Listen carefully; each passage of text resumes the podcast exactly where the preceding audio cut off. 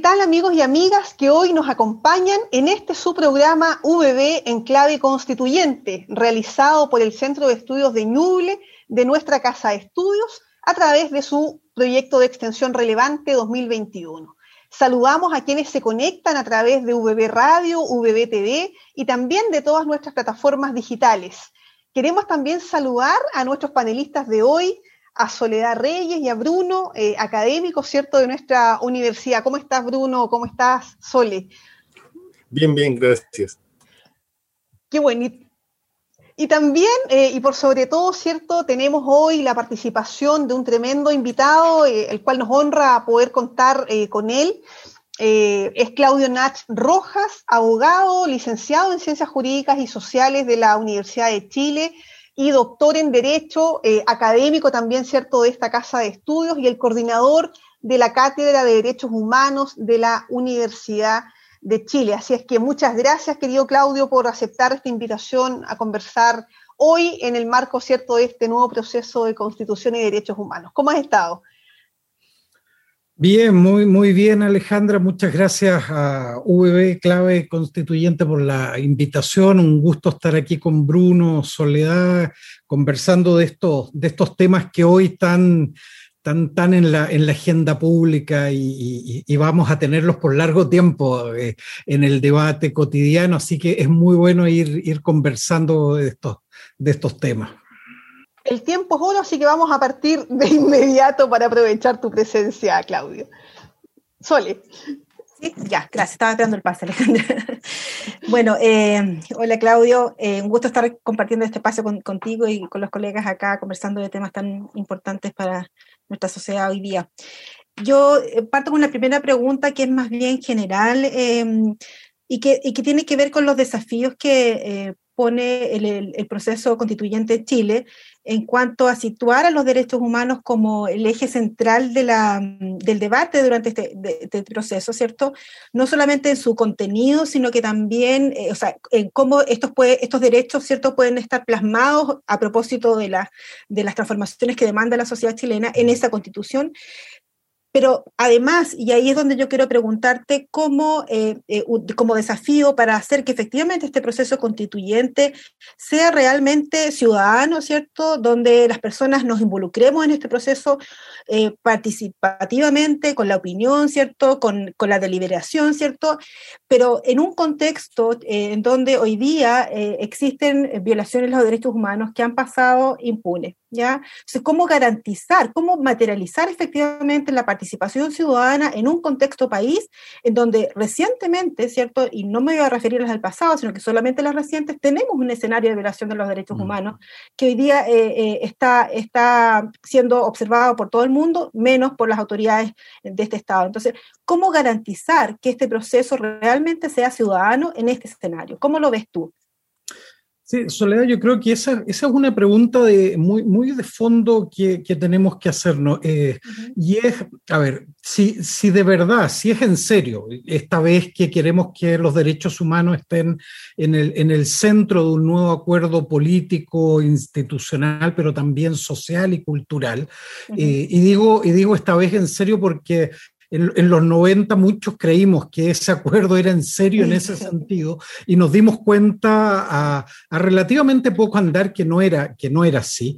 Eh, y se fue dando ese compromiso, el compromiso con el nunca más y, terminamos en, un, en algo que no teníamos que volver a vivir, que era un nuevo cuadro de violaciones graves, masivas y, sistemáticas. Entonces, eh, como generación, esto ya, no es una cosa de los constituyentes, esto es una generación que tiene que aprender la lección y no podemos darnos el lujo de tener un, nuevo fracaso. Y, y, en ese sentido, entonces, cuando uno se toma eso en serio y dice yo, ok, de verdad quiero queremos colectivamente que ese acuerdo sea en serio, hay dos cuestiones yo diría que son que son claves ahí que, y que están en tu, en, tu pregunta, Soledad.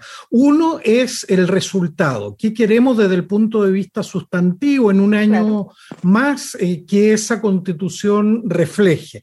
Y, ese es un debate que eh, se va a dar en, en, la, en, la, en la Convención Constitucional, etcétera. Pero hay otro punto otro elemento, yo diría, elemento de legitimidad para esa, eh, para esa constitución, que es eh, el proceso de, de, deliberación, la discusión de esta, de esta constitución, que también tiene que hacerse bajo parámetros mínimos de derechos humanos. Y sin lugar a dudas, el, el contexto hoy día no es favorable. Y eso, y eso yo creo que hay, hay un cierto consenso de que eh, es un contexto complejo desde el punto de vista de derechos humanos. La crisis de derechos humanos eh, desatada desde octubre del 2019 no ha terminado. Todos los informes que se han entregado, los seguimientos que se han hecho, dan cuenta de que eh, obviamente por la pandemia disminuyó la cantidad, pero no la gravedad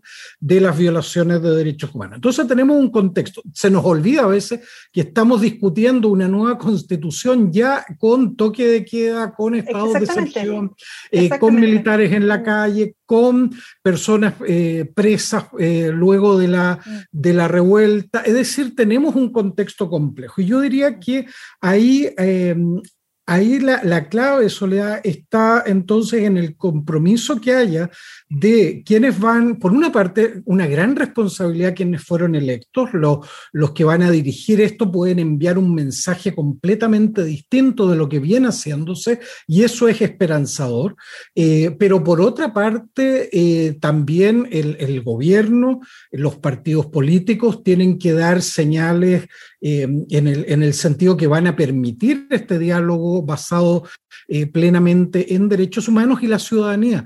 Yo creo que el, pueblo tiene que involucrarse en este proceso. Este es un proceso que se generó por las movilizaciones eh, y tiene que ir acompañado de, eh, de mucha participación, de mucho compromiso. Yo creo que si todos esos elementos se dan de alguna manera, vamos a tener un proceso constituyente legítimo, un proceso que involucra y que da esperanzas en un contexto tan, tan difícil, pero si uno ve los elementos, no, no son fáciles de cumplir, requieren, eh, requieren voluntad y requieren también de eh, cumplimiento de parámetros mínimos y que hoy día eh, tenemos que ser honestos, partimos, partimos muy ilusionados pero no podemos obviar las dificultades que van a haber en el camino. Gracias, Claudio. Mm, Claudio, mira, cuando uno lee la, constitución actual, no hay ninguna mención explícita al reconocimiento de, los derechos humanos eh, en, ella, ¿no? Salvo el resguardo de, la seguridad nacional y, de, la, protección de la familia y, de la población. Pero cuando uno ve eh, constituciones que se han hecho eh, en los últimos años, digamos, después de, la del acuerdo de las Naciones Unidas, eh, muchos países sí han incorporado eh, la, Carta Magna, el, resguardo de los derechos humanos dentro de, las constituciones. Y en el caso de, las reglas que ahora eh, el acuerdo político del día 15 eh, de, noviembre definió, eh, se dejó allí estipulado de que la nueva constitución tiene que reconocer los tratados internacionales. Me imagino yo que allí se estaba pensando fundamentalmente en los tratados de, comercio que Chile ha, firmado, pero eso obliga también eh, a reconocer los tratados en derechos humanos, tanto el de 1940 como también los que se han elaborado de manera posterior. Mm. A ver, Bruno, yo creo que ahí, ahí la, respuesta que uno puede dar a, eso eh, pasa por fijar, me parece, eh, cuál es esa centralidad de los derechos humanos en la futura constitución. Yo creo que ahí, ahí nos empieza a aclarar el, el, el, panorama, porque podemos quedar trabados si, esa, si ese artículo 135 nuevo en la constitución que pone los límites a la constituyente es, es de buena fe, es una trampa. Yo creo que ya no nos pusimos de acuerdo. Cada uno va a mantener hasta el último día su, su versión de, de qué es lo que se quiso hacer ahí eh, en, ese, en ese 15 de, noviembre. Pero lo que tenemos hoy día es una realidad, un proceso constituyente iniciado. Eh, y a mí lo que me interesa en esta etapa, y esto es lo que, por eso yo, yo vengo aquí a hablar con ustedes y, bueno, ahora en cada Zoom que me invitan voy, a, porque creo que aquí hay un, tenemos que instalar un tema en el debate público, que es que la centralidad de los derechos humanos es mucho más que el catálogo de derechos. Si, si, creemos que la discusión de la futura constitución, una constitución basada en derechos humanos, es pelearnos solo, solo, no digo que no hay que hacerlo, eh, solo en el catálogo de derechos perdimos, no, nos, nos volvieron a ganar. Eh, la oportunidad, digamos. Eh, y en ese sentido, em, lo, que, lo que uno tiene que pensar entonces es cómo los derechos humanos se instalan en, en la Constitución en toda su estructura. Es decir, cuando pensamos nosotros una Constitución desde el punto de vista de los de los principios que deben regirnos. Es decir, una constitución regula quiénes somos, por qué estamos juntos, para qué creamos una, una vida colectiva. Eso es lo primero que debe responder. Eh, y en ese sentido, eh, ahí tienen que estar los derechos humanos en, la perspectiva de lo que tú planteas, Bruno. Ahí tiene que haber un mandato claro de que estamos juntos para garantizar los derechos de, eh, de cada uno y también los derechos de la naturaleza y otros. Para eso nos juntamos, si no cada uno viviría aislado en, la, en la, esta idea ahí muy de la, de la ilustración que cada uno defenderá su metro cuadrado y punto. No, estamos en un colectivo para algo. Eh, y eso tenemos que explicitar para qué. Eh, tenemos que explicitar quiénes somos, el tema de los pueblos eh, indígenas, de las comunidades afrodescendientes, que, que, son hoy día un tema potente, fuerte en Chile, que hay que reconocerlo. Eh, tenemos que eh, ver la soberanía dónde va a estar, que va a estar en el pueblo o no, eh, si vamos a tener un Estado social y democrático de, de derechos, los límites también a quienes les entregamos poder.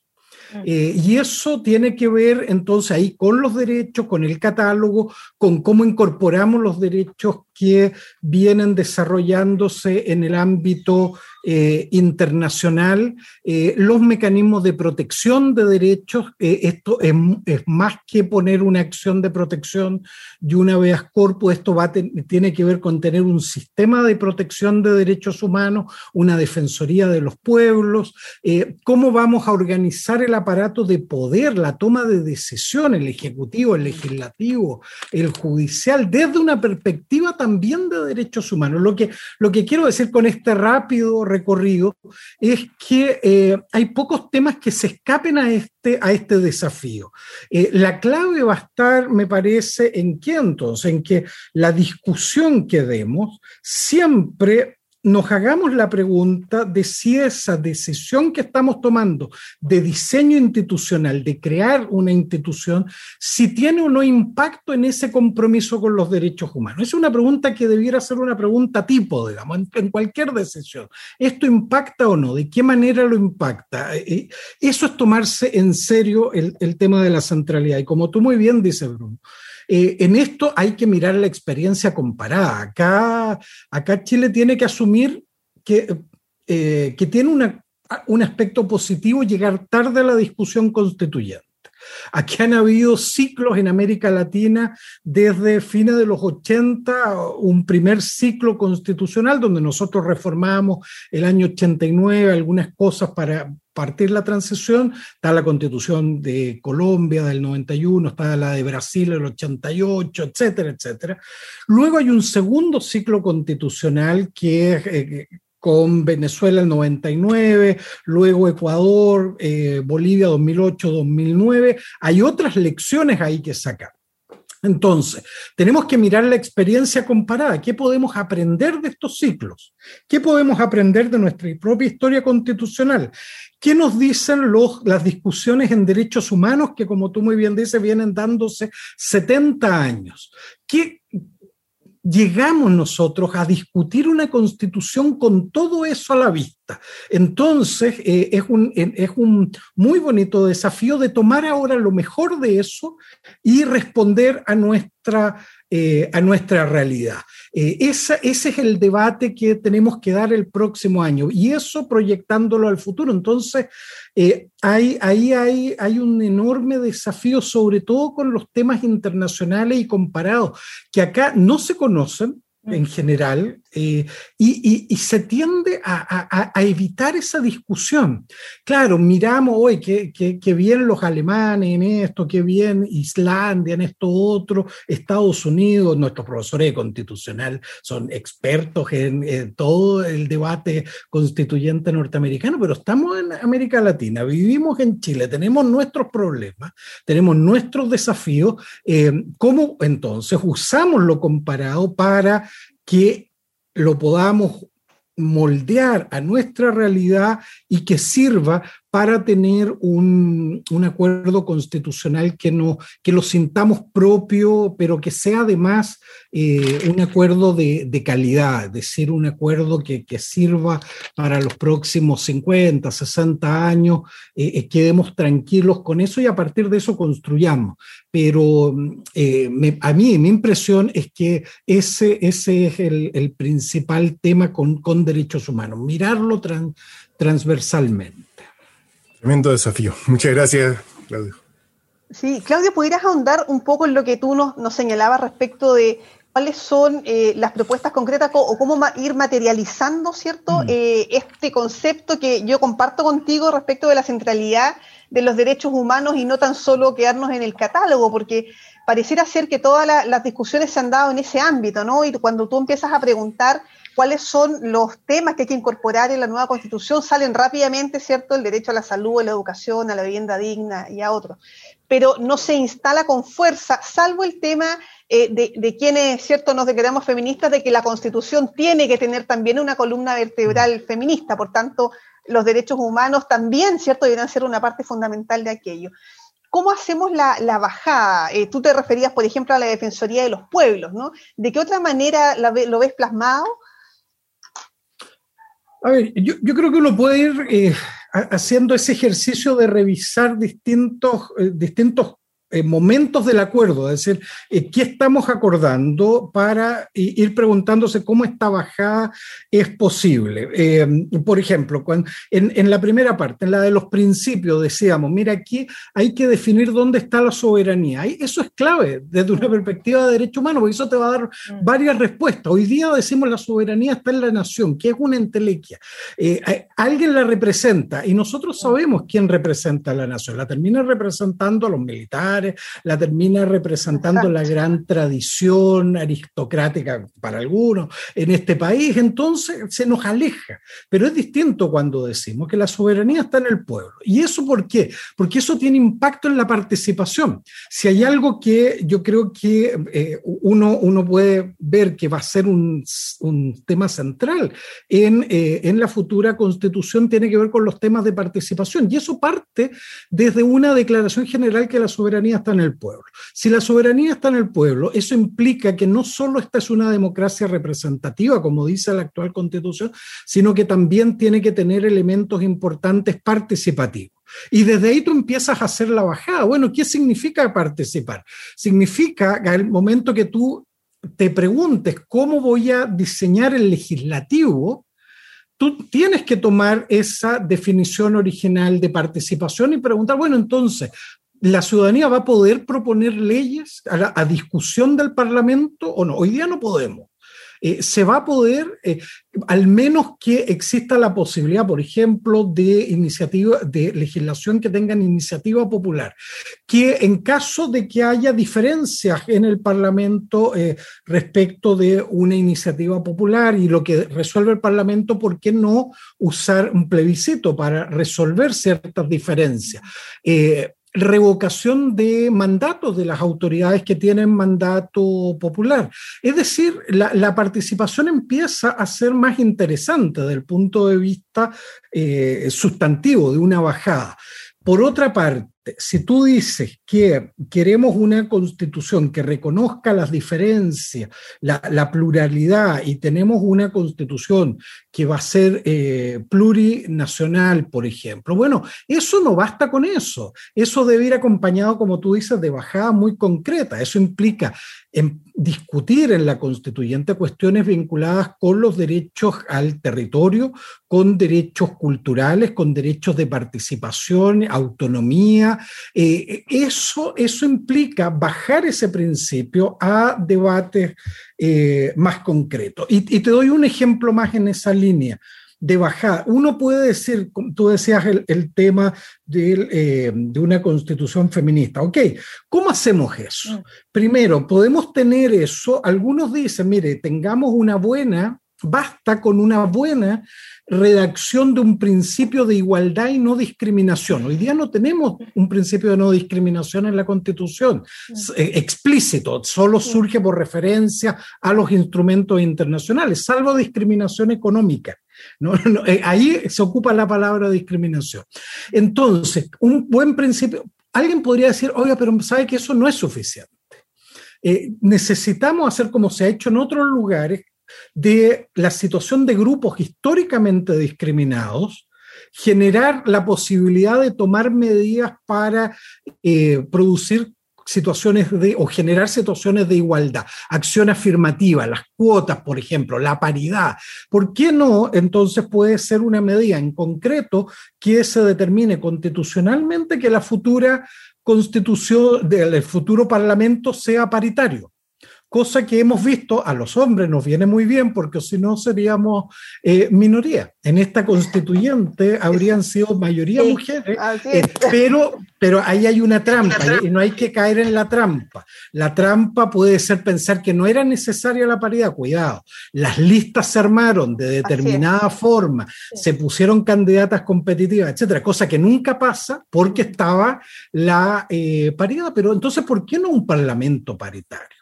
¿Por qué no pensar en consejos municipales eh, paritarios? Eso, eso es bajada en concreto.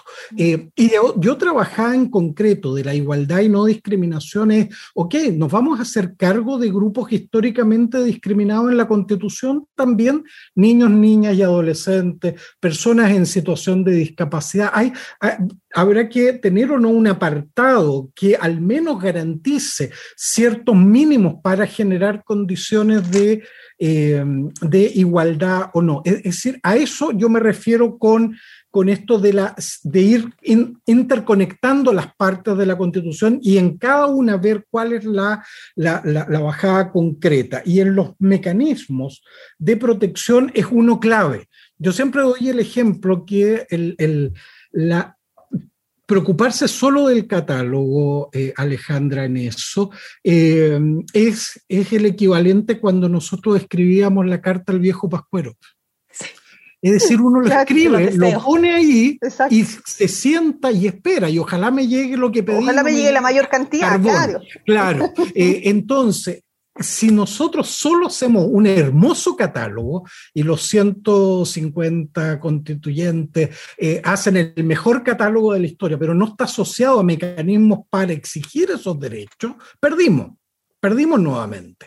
Entonces, ahí viene la bajada concreta. Ok, esto implica medidas de judiciales, es decir, acciones que me permitan reclamar de las autoridades cuando esto no, eh, estos derechos que em, se, me garantizan en la Constitución no están siendo una realidad, pero también implica eh, medidas de carácter em, normativos, por ejemplo, regular los límites a los derechos de buena forma, Hoy día no, no tenemos una buena forma de regular los límites o la suspensión, lo que estamos viviendo hoy día con los estados de excepción. Eso hay que hacerlo bien. Y por otra parte, eh, mecanismos orgánicos, es decir, aquí viene lo de las defensorías del, de los pueblos. Eh, si hay algo que hemos aprendido desde el 18 de octubre en adelante es que la institucionalidad de derechos humanos que teníamos eh, era insuficiente y ha sido completamente desbordada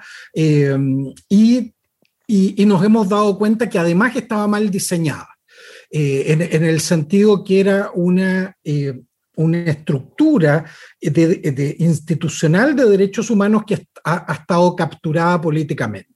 Entonces no, no sirve, eso no nos sirve.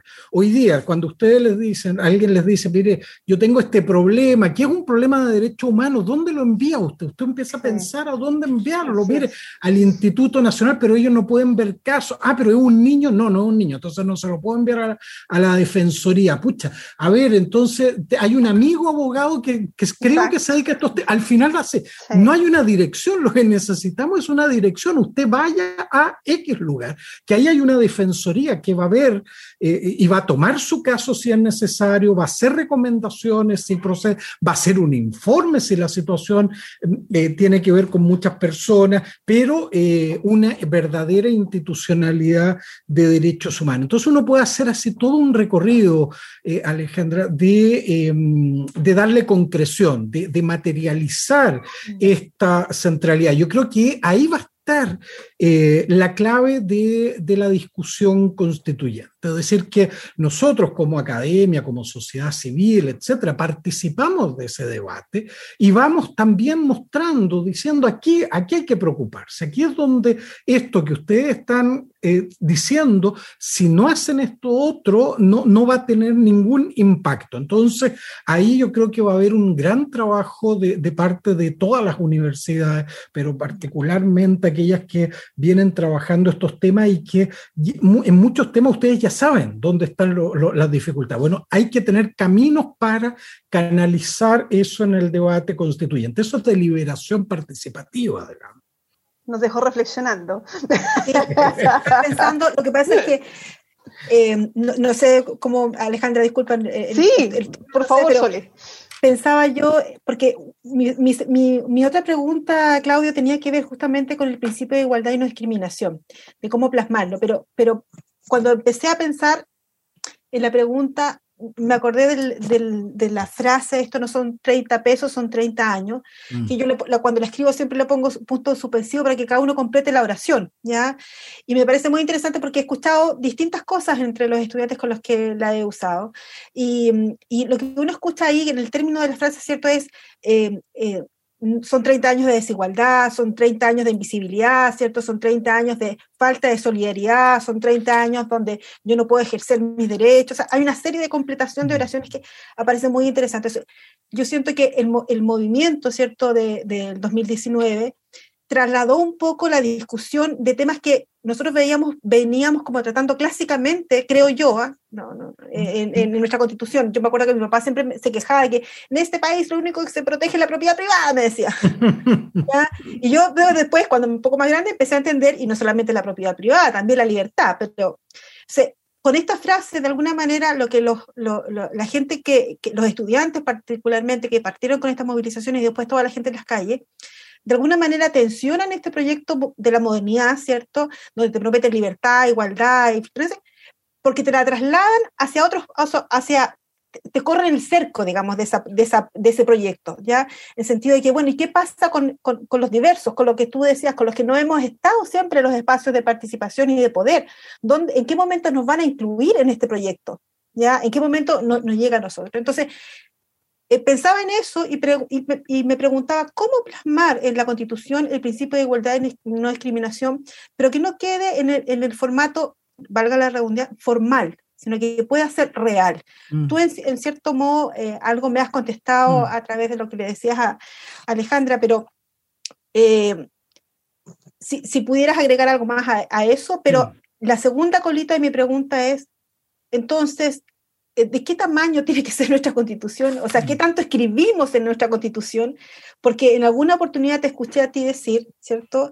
El, usaste, en, en, en, varias, hace meses atrás, hablaste de constituciones robustas. Mm. Entonces, me gustaría que tú pudieras contarme, contarnos, ¿cierto? ¿A qué te referías con eso? Porque me gustó mucho lo que tú dijiste, mm. que hay países que hacen eh, constituciones más robustas, menos robustas, en relación al grado de confianza que tengan con, con la relación con, con eh, la sociedad. Entonces, si pudieras explayarte un poquitito en, e, en eso. Mm.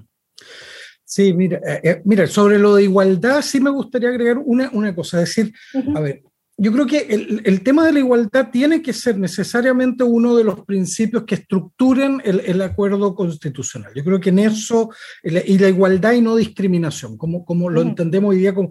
La, a ver, la, la bajada nosotros tenemos un, acuerdo eh, social, parece, sobre todo en, las calles, muy potente con el tema de la dignidad. Eh, pero eh, la dignidad tiene una gran dificultad que es que cada uno probablemente de los que nos está escuchando, cuando escucha dignidad, lo traduce en un concepto que no necesariamente es igual para todos. Eh, ahí hay, un estudio que es espectacular de, eh, este filósofo argentino Garzón Valdés, eh, Ernesto Garzón Valdés, sobre la idea justamente de igualdad. Y él llega como a 17. Dice, solo mirando las constituciones europeas, las declaraciones de derechos humanos, 17 ideas de igualdad que uno puede desprender de estos documentos. Entonces, la bajada de eso es cómo lo vamos, cómo vamos dándole concreción, como ustedes dicen, es a través de principios muy concretos que estructura, es decir, eh, mandatos que eh, guíen la acción del aparato del Estado. Por una parte, la libertad entendida como autonomía, elegir proyectos de vida, etcétera, un concepto robusto, fuerte de, igualdad, de libertad y uno también de igualdad que incluye no discriminación. El punto es que eso me parece a mí, y esa va a ser la discusión, que no es suficiente. Tenemos que hacer una realidad de un tercer nivel, llamémoslo así, que es la lectura de la realidad. Y la, y la lectura de la realidad, ¿qué nos dice? Eh, eh, y, eso está en, el, debate público desde hace tiempo en Chile, que hay formas de, de discriminación que son estructurales y ya no solo individuales. No es el señor en el lago diciendo salgan de mi playa, no es, no es esa discriminación, sino que es algo mucho más complejo del punto de vista que hay eh, una institucionalidad, es decir, leyes, prácticas, órganos, etcétera, que permiten, generan o fomentan o derechamente las producen eh, violaciones de eh, derechos humanos en el acceso al goce y ejercicio de derechos. Pero además eso acompañado de temas culturales que invisibilizan o eh, justifican esa violación. Y eso es de respecto de grupos concretos. Piensen ustedes en, en, el debate sobre las personas privadas de libertad y la gente le parece bien que haya violación de derechos humanos.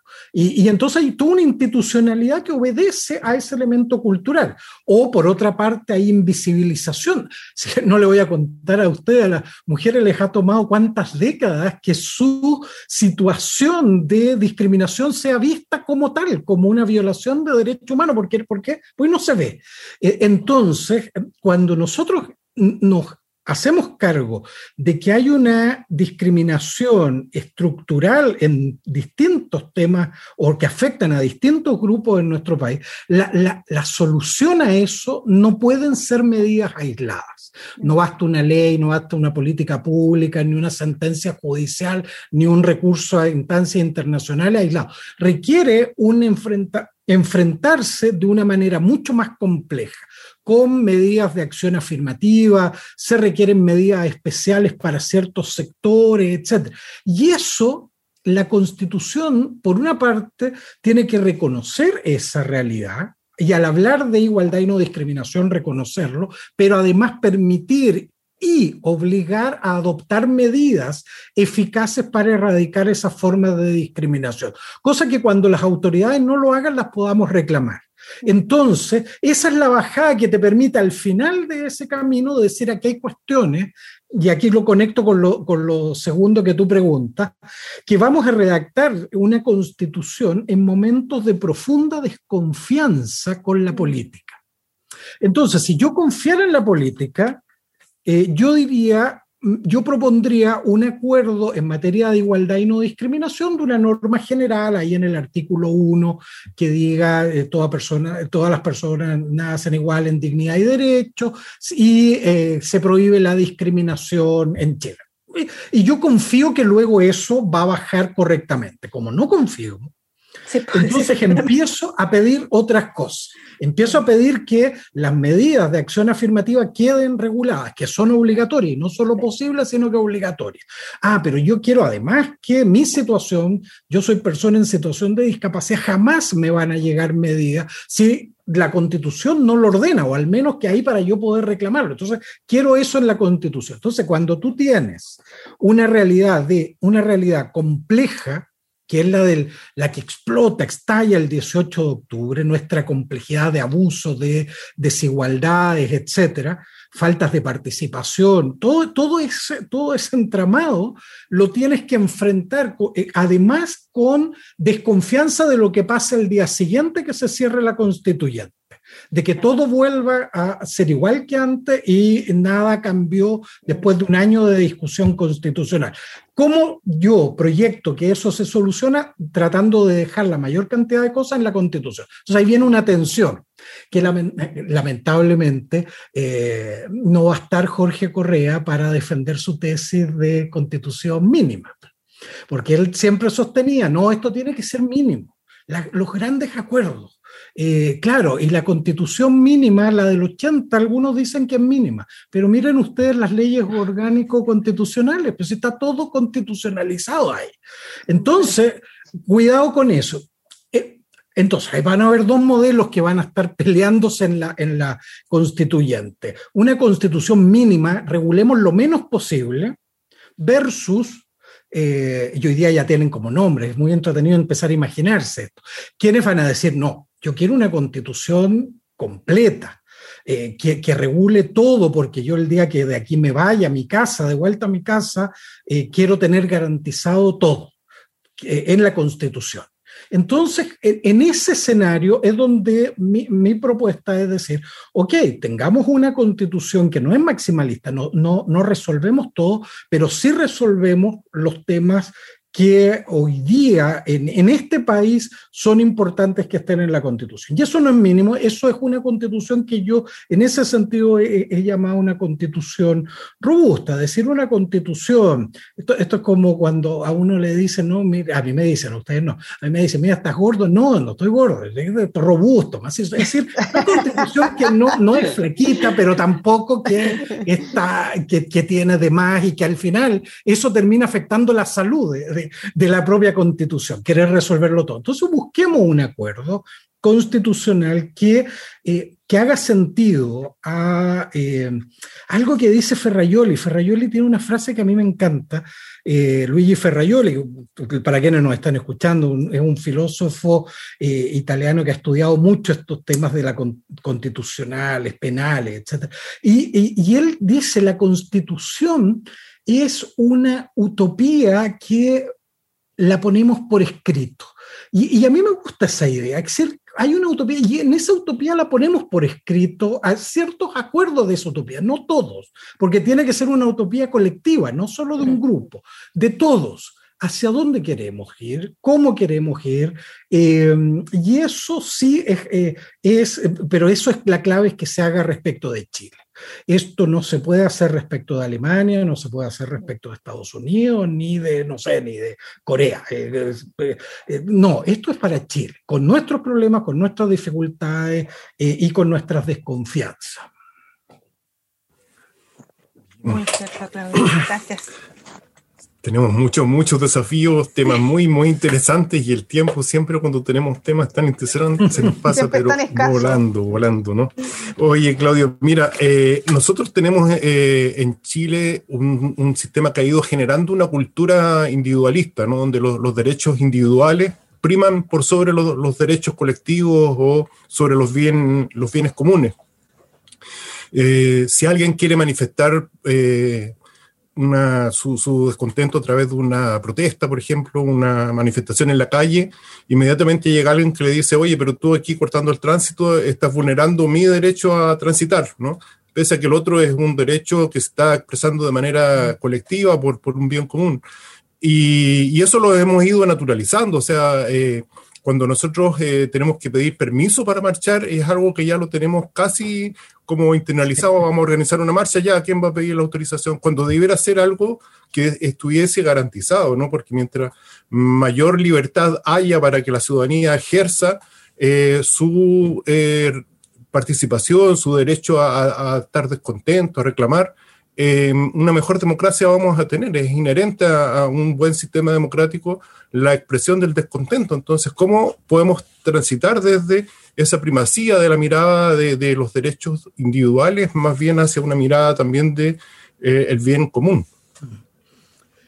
Sí, Bruno, ahí, hay, una cosa que es, que es fascinante. Yo no sé si lo vamos a resolver en esta constitución, porque es algo que se viene discutiendo hace unos 200 años ahí, desde esta idea de derecho, eh, cuando surge esta idea, eh, ahí en, la ilustración de garantizarle derecho a los individuos, cómo compatibilizamos eso con lo colectivo, con, con el bien común, esta idea de que mi ejercicio de derechos también tiene que ser un aporte al, al bien común y en algunos casos no, tiene que ser un límite infranqueable, etcétera. Es decir, no hay bien común que justifique que a mí me torture.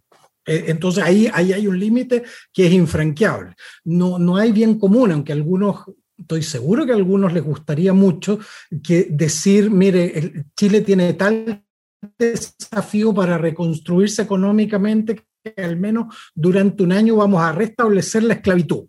Eh, no, sabe que eso no se puede hacer. Eh, eh, ese es un límite infranqueable. Pero hay otros donde son límites que tenemos que hacerlos convivir. Tú señalas algunos de ellos, de ser el derecho a la libertad de expresión, el derecho a la reunión, tienen sí que compatibilizarse. Y ese es el gran desafío de, de vivir en democracia.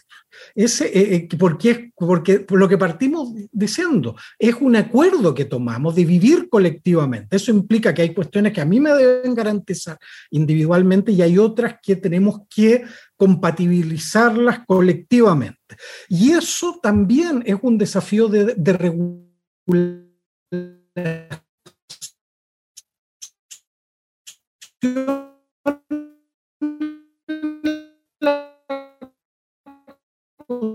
las regiones de derecho, que esté establecida ley, que tenga objetivo legítimo, que sean proporcionales. Eh, eso es algo que tenemos que discutir en la Constitución y tiene que quedar bien reflejado ahí para resolver eso y, que haya un poder judicial capaz de resolver, cuando no nos podemos poner de acuerdo, resolver ese tema. Pero el punto, el cambio que tenemos que hacer, eh, porque eso lo podemos cambiar en la norma, pero tenemos que hacer un cambio de tipo cultural también. Eh, nos, el, modelo impuesto por la dictadura en la constitución del 80 es un modelo neoliberal económico, autoritario en lo político, individualista en, la convivencia. Eh, entonces nos hemos acostumbrado a ese individualismo, es decir, a mí nadie me molesta a mí nadie me, entorpece mi libre tránsito. Eh, y no es así. Hay, hay, expresiones legítimas que entorpecen el libre tránsito y se llaman protesta social. Eh, y eso es algo que tenemos que cambiarlo culturalmente. Y esto no sé si les pasa a ustedes, pero a mí, me pasa. Cuando uno va a protestar, yo, yo antes la pandemia era bueno para la protesta, pero eh, yo me sentía haciendo algo malo. Uno empieza a mirar con cara así de, uy, me van a pillar. Es decir, pero ¿por qué? Si, lo que estamos ejerciendo es un derecho. Y eso uno lo empieza a ver en distintos ámbitos. Y ahí viene algo muy, muy bonito para la discusión constituyente. Cuando se abra la constitución en ese artículo 1 que uno se puede imaginar, eh, ¿cuál es la base de ese acuerdo colectivo? Eh, porque hoy día está la familia. Yo, yo tengo dudas que, que sea la familia ahí. Eh, yo creo que va, van a ser los derechos probablemente, pero también va a ser lo comunitario, lo colectivo. Eh, y, eso puede ser un cambio, ahí eso va generando cambios culturales, si irradia todo el, todo el sistema. ahora, cuidado con eso porque en algunos casos eso puede también ser mal utilizado. Y se ha mal utilizado, eh, por ejemplo, en Venezuela en algún minuto el, Tribunal Supremo dijo, no, cada vez que haya un conflicto entre lo colectivo y lo individual, siempre, siempre ex ante vence lo colectivo. A ver, no, Depende, depende eh, en, qué, en qué tema, en qué materia, cuál es el caso concreto, para eso están los jueces, etc. Entonces, eh, tenemos que equilibrar cuestiones que no son fáciles de equilibrar, porque vivir en democracia, vivir juntos, tiene, tiene costos también. Tiene costos en el sentido que no puedo hacer lo que quiera cuando quiera, pero hay cuestiones que me deben ser garantizadas.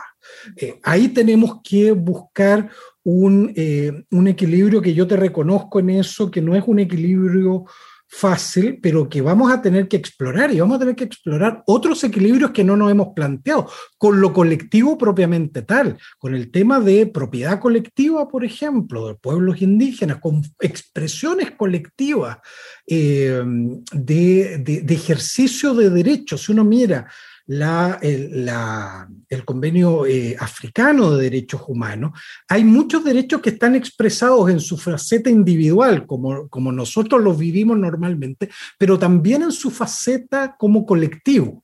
Eh, ¿Qué pasa con el tema de la naturaleza? De ser los derechos de la naturaleza. Los ecuatorianos pusieron los derechos de la, de la Pachamama. Es decir, a, mí, yo, yo, vengo de otra cultura ahí jurídica. Eh, digo, a, ver, ¿qué es eso? ¿cómo, cómo, cómo hacemos? ¿Cómo, cómo? Pero, pero está ahí. Eh, y, hay que, y hay que hacer ese debate, abrir, y, y para mucho el desafío, yo me sumo en eso, abrir la mente decir, a ver, ¿qué quiere decir? Ya jurídicamente, ¿qué quiere decir? Y, puede ser cosas muy interesantes, o esto del buen vivir, que muy probablemente esté, termina estando en la Constitución. ¿Qué significa eso jurídicamente luego, en ese ejercicio de derecho? Eh, yo creo que eh, viene una, viene una oportunidad, una oportunidad de discutir en serio estas cosas. Eh, somos una generación eh, en ese sentido privilegiada. No, no cualquier generación puede discutir estos temas. Nosotros los vamos a poder discutir eh, y, ojalá lo hagamos, lo hagamos bien. Y es bueno, y espacios como el de ustedes, y yo hablo mucho, que ya se nos pasó la hora, pero eh, espacios como el de ustedes son, son fantásticos en eso, porque hay que generar esa, esa discusión y no tener miedo a, no estar de acuerdo, no tener miedo a, tener puntos de vista distintos eh, y no tener miedo en algún minuto a decir, ¿sabe qué? Me convenciste. Eh, esto yo, yo no lo había visto así y, y creo que lo que tú planteas, o incluso no me convenciste, pero tú tienes la mayoría, ok, vamos por ese, vamos por ese camino. Yo creo que va a haber que tener mucha generosidad para que sea un, un buen acuerdo, eh, un buen acuerdo constitucional. Vale, gracias. Muchas gracias, Claudio. Este, este encuentro maravilloso y fantástico al que te referías, efectivamente, se hace también con personas como tú, que nos regalan su tiempo, su conocimiento, eh, para poder efectivamente, ¿cierto?, conversarlo con, nuestros habitantes de Ñuble y con todos quienes nos están escuchando y viendo a través de todos nuestros medios digitales. Y además es la responsabilidad que como universidad pública, ¿cierto?, y estatal tenemos, ¿no?, de seguir instalando estos temas de tanta importancia para, para todos y todas. Así es que queremos darte las gracias por habernos acompañado en este ciclo VB en clave constituyente y por supuesto les dejamos invitados e invitadas semana a semana, ¿cierto? Para que nos sigan acompañando como eh, en este programa, ¿cierto? Tan interesante como el de hoy. Les quiero dar las gracias, Sole, Bruno y Claudio, por habernos acompañado esta tarde. Que estén muy bien. Igual. Muchas gracias.